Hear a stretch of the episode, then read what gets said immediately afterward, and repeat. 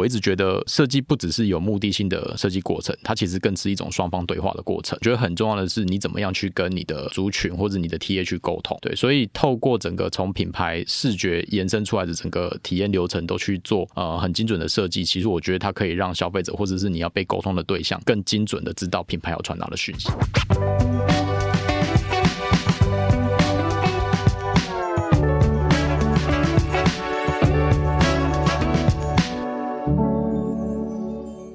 在设计里看生活，在生活里找设计。日本趋势大师山口周曾经说过：“未来领先的企业必定是由创意总监与经营者共同领导的，透过文字、图像、科技传递新的世界观，才能突破现阶段的商业困境。” Hello，各位设计关键字的听众朋友们，大家好，我是艺兴，欢迎大家收听设计新商业的新单元 Design Base 焦点人物。在这个单元里呢，我们将会陆续邀请品牌主、设计师、跨领域的艺术家。或者是策展人，透过不同的案例设计的视角，带大家找到提升品牌价值的观点。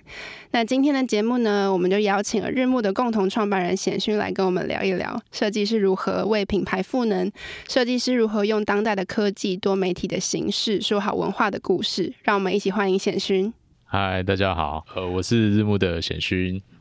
那其实过去这几年，日暮接触了非常多不同类型的业者，然后也包含很多民间跟政府的品牌跟单位，还有展览，像是台湾设计展、文协百年特展、北花线、大博物馆等等，同时也参与了国家新创品牌的生成。那在这么多类型的创作里面，除了设计跟文学、艺术、城市美学等等的结合之外，其实也不乏商业场景的产生嘛。那就显勋你自己的观察跟理解，你觉得设计跟商业之间存在什么样的关系？嗯，不能说是。一体两面了，但是我觉得它是相互相生的哦。就是我们可以简而言之，就是它是一种设计师加成商业行为的部分。这样，因为如果我们去拆解“设计”这两个字的话，其实设想是一种目的，然后计划是一种过程。嗯，对，所以其实可以说，设计其实就是一种很精准的、有目的性的一种呃创作行为。嗯嗯，对，所以我觉得这件事情就会跟呃商业其实它的逻辑概念很相似，所以是紧扣在一起的。对，然后之前就是。在西方有一个词，我觉得很特别，就是叫做呃，如果像他们在描述那种大型的呃设计计划或专案的话，哦、他们会用那个 architecture 这个建筑这个字来形容设计这件事情。嗯、对，所以我觉得就是一再呼应，其实设计就是要经过很紧密的思维啊、策略的策划，然后去达成一件事情。这样对，所以我觉得嗯，这件事情是呃，我跟设计跟商业之间，我觉得蛮蛮蛮特别的地方。这样嗯，那在进行各个不同的专案的过程中，设计跟商业这两件事情有可能发生，就是彼此打架的状况吗？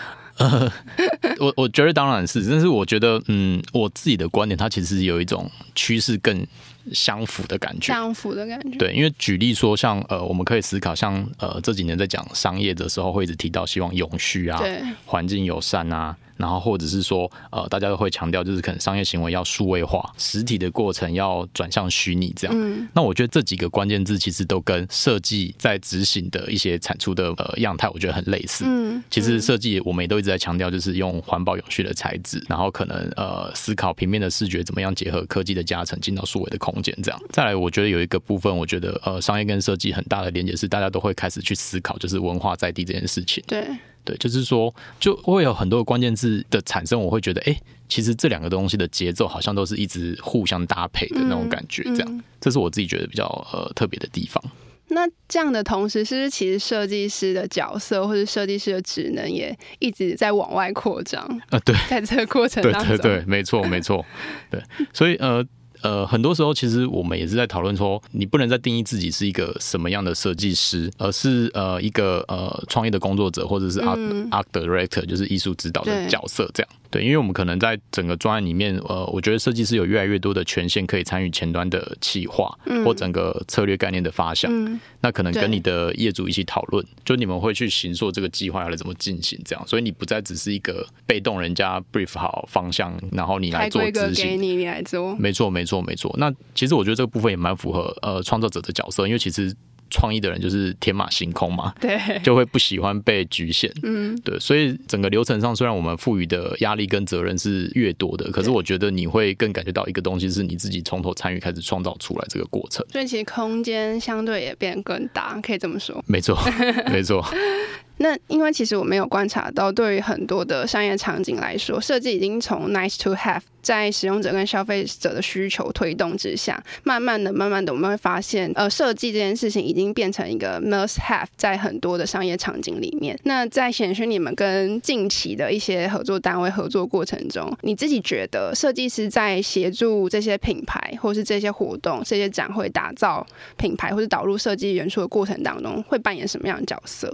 嗯嗯嗯，对，因为像我们呃前面有提到，其实因为我们参与的更多，所以我觉得那个角色的关系，其实设计从被动已经变成是主动这样，嗯、然后有更多的参与。那很多时候你可能也必须设想自己是整个专案的呃 PM，或者是像是一个艺术指导的角色这样。对，对，那对应的挑战是，我觉得设计师需要知道的专业知识内容其实也更复杂。嗯，所以这个商业跟设计呃一起合作共创的过程，其实我觉得呃设计师的挑战也是更大的哦。对对，然后呃像我很喜欢就是呃一个日本设计师水野学，他说品味从知识开始，其实就是对应到这件事情的想法这样。嗯嗯。对，然后呃也因为专案的专呃内容变得更复杂，所以我觉得它会有很多的跨界。对，那像我们之前在跟富邦艺术基金会合作的粉乐丁专案的部分，其实我们就是除了我们自己原生的一些呃艺术创作的角色，然后我们就有试着去加入呃新的科技的一些技术。对，因为大家知道粉乐丁其实是本来是艺术观展的体验嘛，就是艺术基金会他们呃邀请了很多艺术家做创作。对对，那等于是我们去结合了他们本来很擅长的呃艺术领域这一块，可是我们带入了一些科技的思维，然后新的观展体验方式去突破他们。原本对于这件事情的想象，嗯，对，所以我觉得各种互相的跨界合作，其实就因为不同的形式、不同的加成，就开始有各种可能性，这样，嗯嗯。然后这边我也很想分享，就是说，呃，除了从设计师自己的转变之外，其实我觉得品牌自己本身也有转变，嗯，对，因为他们知道结合了设计之后，自己的技术和专业的这件提升也很重要。像呃，我们之前帮一个台湾的皮革品牌有一些合作，这样，那他们的材质很特别，他们因为大家以前讲皮革就会有那种动物性啊、反对性的议题，这样，所以后来他们研发了一种，就是从凤梨纤维里面去萃取出来的那种植物性皮革，嗯哼，对，那因为他们在台湾研发了这个技术之后，其实后来。全世界的呃服装趋势都是关于这种环保意识的抬头啊，所以就有一个很好的转型，这样就顺利度过这个潮流共识这个环节，这样对，所以我觉得呃从品牌角度，他们也一直在试着怎么样去转换，这样对。那其实设计作为大众呃参与讨论的一个入口，它其实也可以作为品牌、产品、企业服务等等它的商业价值的延伸嘛。那谈到商业里的视觉设计这一块，那显勋自己作为设计师的角色，你通常会从什么面向开始着手去做准备？或是因为你刚刚有提到嘛，跟很多不同单位合作需要很多新的知识，它其实也不是说一时半会儿就可以变得你非常变得非常专业。那这个过程你通常都会做什么样的？功课，或者是有用什么样的方式去沟通？当你可能是比较一个呃，对于这个领域或这个知识还是初学者角色的时候，嗯嗯嗯嗯，因为前面有提到，其实设计这两个字很有魅力，它其实就是一种有目的的。创作行为，对对，所以呃，在我自己也还在呃设计领域探索的时候，其实我很喜欢设计师，他是几乎是首席的艺术家，就是佐藤可士和。对，那特别提到他，就是因为他在设计跟商业的结合，几乎是就是第一把交椅哦。因为他呃，像他很经典的去打造出，就是像日本的这个 Smart 跟呃 Uniqlo 啊 UT 这个系列，这样。就是我一直在思考，就是作为一个纯粹创意的工作者，去学习别人怎么样去结合专业，然后用商业的方式去跟社群对。对话。对，那他其实他的角色我觉得很特别，他的 hashtag 就是如何做出会卖的设计这件事情。对，所以好直接哦。对，所以呃，我觉得这是我们都需要学习，而且真的，我觉得他真的很成功的打造很多很经典的品牌。这样，那他的策略流程就是，他不只是帮品牌去做所谓的设计的改造，就是帮你画一个好看的 logo 而已。嗯、他会从整个品牌的视觉去延伸到周边，然后店头的空间，然后甚至他的品牌客户的广告策略。嗯，对，他是一整个消费者的体验的一个打造过程。对，然后对应到我们自己在做品牌的一些设计服务的时候，其实我们也是学习这个流程。嗯，对，因为不能再只是从表面，刚才前面呃一心有提到，就是只是从呃最后产出的视觉去做一个产出，其实都现在大家都要开始往下挖这样。嗯，对，所以我就觉得，哎，其实这个部分它做了一个很好的一种示范，这样。嗯，对，然后因为因为我一直觉得，呃，设计不只是有目的性的设计过程，它其实更是一种双方对话的过程。对，对我觉得很重要的是，你怎么样去跟你的族群或者你的 TA 去沟通。嗯，对，所以透过整个从品牌视觉延伸出来的整个体验流程都去做呃很精准的设计，其实我觉得它可以让消费者或者是你要被沟通的对象更精准的知道品牌要传达的讯息。这样，嗯，对，所以我觉得这个流程都是我们一直在不断学习摸索的。这样，嗯，因为刚刚其实。我有提到说，就是因为现在的设计这件事情，渐渐的从过去的 nice to have，或是过去的大家只关注于可能比较美学，或是你把既有的素材变得更漂亮的这个呃面向，转为变得更广泛的、更深挖的一种设计思维或者设计方法。那我也还蛮好奇，显勋自己作为设计师，在这个产业里面也有一段时间，你自己怎么观察品牌跟企业是不是对于设计这件事情，他们的思维跟他们的观念正在改变？你自己有感觉到这件事情吗？有有有，这个感受很多，就是喜怒哀乐各种。对对，像之前我们跟台湾设计研究院有合作一个北花线回友号的这个专案，这样。那这个案子真的是非常特别，就像刚才讲，整个设计的流程就是从一个品牌的角度出发。嗯。可是它从这一条路线，就是苏花改的这条路线，因为开放之后，所以交通部就是打造了一条新的运输的路线，然后有一个巴士来配合。对。然后因为这里面就牵涉到，就是我讲的，就是硬体的改造啊，整个购票啊，服务的流程。流程。对。那我印象很深刻，就是说车体的改造的部分，它其实是对应到我们去台南找了这个真的是改装巴士硬体空间的那个师傅，这样。对，那当然一开始的时候，其实那个改造厂很开心啊，因为哇，又又又有一笔生意进来，一次要改四五十台那个巴士，他就很开心这样。可是其实大家知道，其实设计在优化的过程，其实就是一种打掉重练。对，就是我们会去检视，哎，这个产业的流程，呃。以现在的使用习惯来讲，有没有什么样可以优化的地方？嗯、所以，我们就会逐步列出我们觉得诶可以改进，然后可以用什么样更好的技术、更好的材质去调整的地方。嗯，所以当他收到这个这个改造厂老板看到这个 list 的时候，哇，每次会议都大俩拱哎，对，那种感觉就是说。他会觉得，哎，我们只是在电脑前面画图的人，那凭什么去控制他这个什么拿锤子啊、拿工具四五十年的人？然后我们要告诉他怎么做。嗯，所以他每次我们提出什么样的优化，他就是说这个不可能，这个做不到。这个不行，嗯，太多这种我们跟呃传统的制造商啊、开发商一起在前面磨合的那个过程，真的是非常的不容易。可是就像我们前面提到，其实设计是一种交通跟对话的过程，对，所以我们就试着用我们把我们理解最后会呈现的方式，举例说呃三 D 模拟图给他看，然后告诉他，哎，举例说我们这个。椅背的材质，这个走廊的颜色，这个烤漆为什么要变换的原因是什么？嗯，然后用他可以理解的方式跟他做对话，所以他开始慢慢看到打样啊，看到组装的成果，他开始觉得，哎。好像真的，你们的专业进来之后，带给他不一样的思维。嗯嗯，对。再来是因为，其实他们也是专业领域的人嘛，他们也去看过日本的巴士啊，欧洲的巴士，其实都做的非常的简约，非常的呃舒适，而且真的是以人为出发点。对，所以他慢慢可以理解说，哦，我们这么做的原因这样。嗯嗯，对，所以印象真的非常深刻，就是最后在交通部前面这个北花线的这个计划发布的时候，哇，那个改造厂老板真的很开心，他就一直拍手，然后跑过来跟我们寒暄说，哇。你们参与这件事情真的太棒啊！什么？嗯，对，所以呃，我我自己非常深刻，就是好几个类似这种，就是产业改造的过程里面那种磨合，可是最后大家真的理解到设计加入的价值之后，其实那个成就感真的是非常的大。嗯、对，那也很需要呃很强的沟通策略，我觉得。对，我觉得其实因为客运业或者是这样的制造业，其实真的是还蛮传统的产业，所以也是蛮越级打怪的。没错，没错。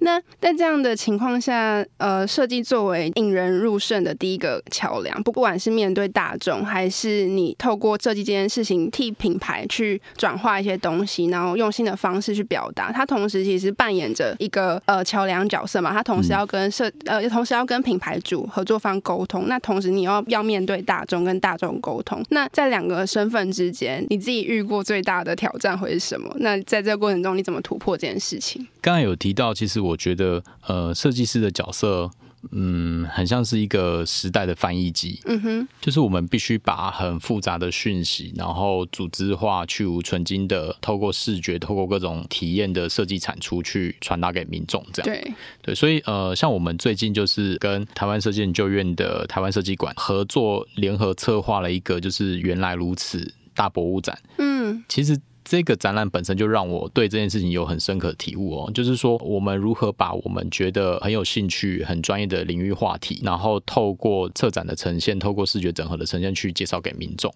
嗯，对，那里面的过程是我先跟大家介绍一下这个展览好了，就是这个展本身其实讲的就是呃全世界的博物馆在做 open source 的这个部分。对，那 open source open data 是什么呢？其实大家都好像听过，可是不是那么了解。其实我不知道大家有没有就是每天起床一定会看今天的天气啊，然后或者是查一下呃各种交通的时刻表。嗯，那这都是属于政府去开源这些资讯给民间的 app 去做嫁接的一个成果。嗯，对。所以大家今天可以想象，这个展览就是把全世界的博物馆他们典藏的东西去开放出来，给所有的民众去学习，然后去使用。对，所以大家可以想到，就是全世界的博物馆，所以这个展本身是一个很庞大的、很厚重的议题。那一个展览空间里面，怎么样去把这件事情去转移给民众知道，就是我觉得是最难的地方，而不是我们自己做一件自己的作品，嗯，然后摆在这里面而已，这样。对，所以这里面就是说转换的过程，我们其实就也带到就是教育的正确性。所以像里面就是关于开源啊、CC Commons 这些有一个各种开源的一些条件或规范。嗯。所以首先我们就是先邀请了就是台湾在负责这种博物馆专业啊、授权专业的单位先加入。嗯。对，所以呃我们就邀请了中华民国博物馆学会，然后台湾数位文化科技与艺术学会与开放文化基金会。嗯。那这几个基金会其实就是配合的中。中研院一直在推动台湾在做开源跟 open data 的这件事情，很重要的组织。这样，所以第一件事情，设计馆就是先打破设计的同温层。我不是只有找设计师进来参与，然后我还把专业的博物馆领域的人全部都拉进来，增加这个展览的知识性的一个校正。然后，而且我觉得很夸张的是，我们还邀请了就是国立故宫博物院，然后国立历史博物馆，台湾这些数一数二专门在做博物馆开源跟呃推广的组织一起进来。那对于博物馆角色来讲，他就觉得很特别啊。我我自己是博物馆学术界的，我从来没有跟设计的单位组织合作过，对，所以就产生了一种呃碰撞跟对话。对，可是在这里面很很很多的来回讨论之后呢，其实我们就达到很好的平衡，就是我们把他的专业内容用我们觉得可以转换的方式去介绍给民众。嗯，对，所以后来呃，我自己觉得这个过程就是一个很有趣的，就是怎么样设计师呃，应该说策展团队扮演一个沟通桥梁的角色，去对接，比如说业主的需求，对，然后本来。来展览核心的需求，可是去传递给消费者。对，然后还要把这些知识都纳进来，经过你们消化之后，用更好理解的方式，对，转化给我们的就是参那个观展者。对，然后而而且从策略上，其实还有一个地方是很困难的，是呃，因为这个主题其实讲的很很抽象嘛，在你不认识之前，你根本不知道这个展到底要讲什么。所以其实我们在视觉的呃设计语言沟通上，我们是用一个很华丽的图像来先吸引大家的目光。嗯因为大家知道这些开源的这些科学绘图啊、图鉴啊、嗯、蕨类啊、昆虫啊，是大家很喜欢的东西。对，所以我们就以这个作为视觉策略，先放在主视觉上，先吸引大家。你你是因为漂亮的东西先来关注这个主题，嗯，然后进到展场中。再来接受我们在知识领域里面的一些推广，这样，嗯嗯，对，所以它有一些策略的顺序。现在的设计师真的是越来越需要这个沟通的策略跟技巧，你要同时跟这么多不同的人沟通。没错，没错，因为我们本来想说，哎、欸，那就是把我们呃喜欢的内容啊，觉得漂亮的物件，就是整理在一起做展览就好，就没想到最后还要跟故宫啊、跟史博这些很很国家级的单位组织，然后一起来合作这样。那尤其呃还有一个部分印象很深刻，就是在在展览现场有一个呃时间的一个轴带，呃，整个博物馆的起源就是公元前三世纪开始讲整个全世界的博物馆的一个发展的趋势，嗯，所以这个时间的轴带它穿越了两千多年，对，所以大家可以知道这里面的资讯的精准性是有多重要，而且量有多大，多大，对，所以后来就想说，哇，真的是把自己搞惨了，这样，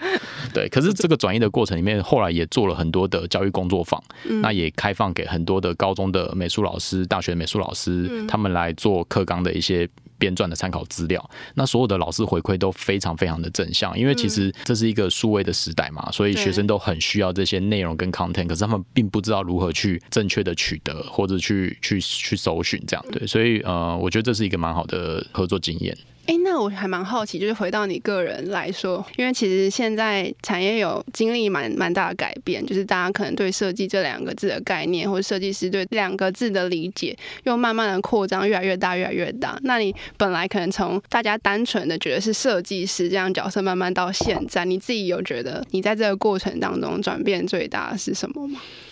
嗯。呃，我觉得这个问题很棒，就是其实再早个十年好了，嗯、其实大家根本对于设计是很模糊的。对。然后像以前我在求学的时候，可能父母亲只知道哦，你是念美术，你是念艺术，嗯、可是你念设计，他们不知道设计是什么。所以会很担心我们会不会饿死啊，没饭吃这样。对，可是在这十年到十五年，因为呃整个全世界包含设计史啊、经济呃艺术的这些呃带动，像商商业的带动，其实就加速了整个设计观念的推广。对对对。所以呃我自己的感觉是，大家开始会把设计就是同等于好的品质，嗯，或者是好的生活美学方式做一个对等。嗯，对，所以大家开始可以更理解呃什么是设计啊，好像结合了设计加成的设计，就会是获得一个更好的品质这样。嗯嗯，对，所以这是我自己比较蛮蛮深刻的观察。那因为其实我们刚刚也谈了蛮多不同的案例，包含可能是跟国家的单位合作的，也包含比较像商业场景或是面向民众的。那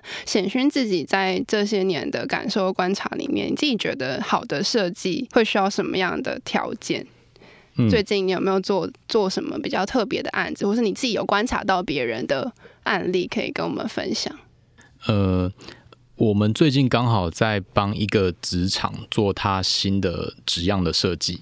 对，那职场的纸样就是其实它就是一本样本书嘛，然后里面就有贴非常多的他们进口啊代理的纸的一些 sample 这样。嗯、对，那客户的期待其实本来也是。呃，预想我们就是帮他重新呃视觉优化，整个材质上装帧优化这样。可是我一直觉得，好像就像我们前面提到，其实我觉得这几年的商业趋势跟设计趋势都是往文化在地这个东西去做链接。对，所以我会觉得我们的产出应该是要可以表达一种思维，或者是我们的设计的脉络。对对，所以我就开始跟客户讨论。那我们后来就有找到一个我觉得很棒的故事哦，就是其实，在平面设计师的领域里面，大家都很很崇拜，就是我们的教父，就是日本的原研哉先生。那原研哉老师他其实就有讲，他所谓认为好的设计就是看起来是自然而然的，好像没有设计的设计。嗯、对，那这个东西我觉得就哇起鸡皮疙瘩，就是很强大的那种意念，嗯、就是怎么样让一个东西真的很好，然后它是自然的融入你的生活当中，然后你不会觉得它的存在，就像好的演员是没有在演的时候，就像那个东西，对对对，他就是非常非常。纯粹的存在那里，这样。可是其实它背后是很精密的。我们刚才提到嘛，就是设计是一种有计划的创作行为。对，对，它是很精准的被萃取过后产出来的东西。这样，嗯、所以我们就试着把呃原研哉老师对于白的理念，就是他觉得白不是一种虚空，而是一种感受。嗯，对，所以我就觉得试着把它跟纸张的意念去做一个结合。嗯，然后在这个纯粹的白上面去加成了很多我们很擅长的一些特殊。印刷的技术展现这张纸的各种可能，对，所以呃，这个部分也是刚好最近对应到我觉得很有趣的部分。哎，那我也蛮好奇，就是创作者角色跟在商业场景中可能比较偏沟通者，或是呃接受需求者的角色之间会有冲突的时候吗？嗯，我觉得。冲突一定会产生，因为太多组合模式或者是合作的模式。嗯，但是我觉得我们必须去做一个 EQ 很高的沟通者。对，因为这件事情如果不透过我们自己去消化，或者是你去改变、去说服客户的话，你不是改变他，就是改变你自己嘛。对，通常客户是可以说服，很难，我我觉得非常难。所以一定要用他们听得懂的方式跟他们对话，而不是说我觉得这个很好看，所以你得接受。你应该是把呃所有的东西这么做的原因巨细靡遗的跟他分析。也提到刚才有一个部分哦，其实我觉得呃我们在执行专案的过程里面啊，其实前端的设计的调查，然后呃策略分析，我觉得这个是几乎占我们大概六到七成的时间在做这件事情。对，就是我们会透过这些调研、这些研究导出一些理论，再来产生我们的设计。嗯，那透过这个很。扎实的内容探讨，去跟客户分享，告诉他我们这么做的原因是什么。嗯、那通常这样客户是可以被沟通的。所以刚刚提到的那个被发现的过程是有经过这样子的历程。没错，没错。那因为其实我们今天也谈了蛮多，就是呃，显勋近期还有工作室最近期接的专案。那我其实也蛮想要问，就是其实创意跟设计的工作，它是一个不断需要 output 的这个产业嘛？那你同时可能这一次的专案关注的主题跟下一次的专案关注的主题就全然不同。这一次可能是博物馆，下一次可能要做纸，或者要做其他，或者历史，或者是文学。各种可能都有，那你自己平时怎么累积这些能量？对，哎、欸，真的每一次去分享，大家都会问这一题，就是你的灵感怎么来的啊？啊然后你怎么有这些天马行空的 idea？这样，其实我我回到就是我们自己团队的一个风格好了，就是我们其实不是去想呃我要怎么做设计，而是在生活当中去做各式各样的体验跟观察。然后让你日常的这些观察变成是你头脑里面的资料库，嗯，然后在需要使用的时候再把它提取出来。对，所以呃，我我自己觉得，其实我在工作以外的时间，其实我就不要去碰设计的东西。比如说六日，我就会完全离线，然后我就会去呃，我很喜欢去做户外的践行的动作。就把自己放到一个呃没有手机讯号啊，然后完全呃社会隔绝的一个环境状态。嗯，对。那我在大自然里面其实得到的最多就是学习慢这件事情。对，因为我觉得在这个速成的时代啊，什么东西都要快速的产出。对。然后我就会造成我们的心理压力真的是很大很大。嗯。对。可是我觉得自然就是告诉你，就是你凡事是你不能急的。比如说它植物长大，就是一定要这个时间。嗯。就是这个路径，就是你一定得往前走，它才会回到你的。终点这样、嗯、一件事情是你急不得，所以我觉得这是一个很好我自己调节自己的方式。然后在自然里面的色彩啊、材质啊这些东西，我发现它都会变成是我后面在做印刷、做材质测试的时候的一些很好的一些记忆或样本。对，所以我就觉得，哎、其实把自己呃试着放到一个呃抽离的环境里面，然后你让自己打开来去吸收，这就是我我我产生或者是我累积灵感的方法。这样，嗯，我觉得这跟我最近在看的一本书，就是史蒂芬金的，大家写他如何写作的一本书，叫《On Writing》。然后我觉得他很有趣，就是他在描述他怎么累积写作能量这件事情。他用一个章节，大概三分之一的篇幅在写他的 CV，然后他前面就完全没有。在写他怎么写作，他完全是在写说，哎、欸，他从他出生两岁开始，他生命发生哪些事情，然后都是一些小到不行的事情，零碎的事情，比如说他出去跟他他哥哥出去户外玩，然后他想要上厕所，结果呃他哥哥不愿意陪他去厕所，他就在野外上厕所，然后他就用了有毒的叶子擦了他的屁股，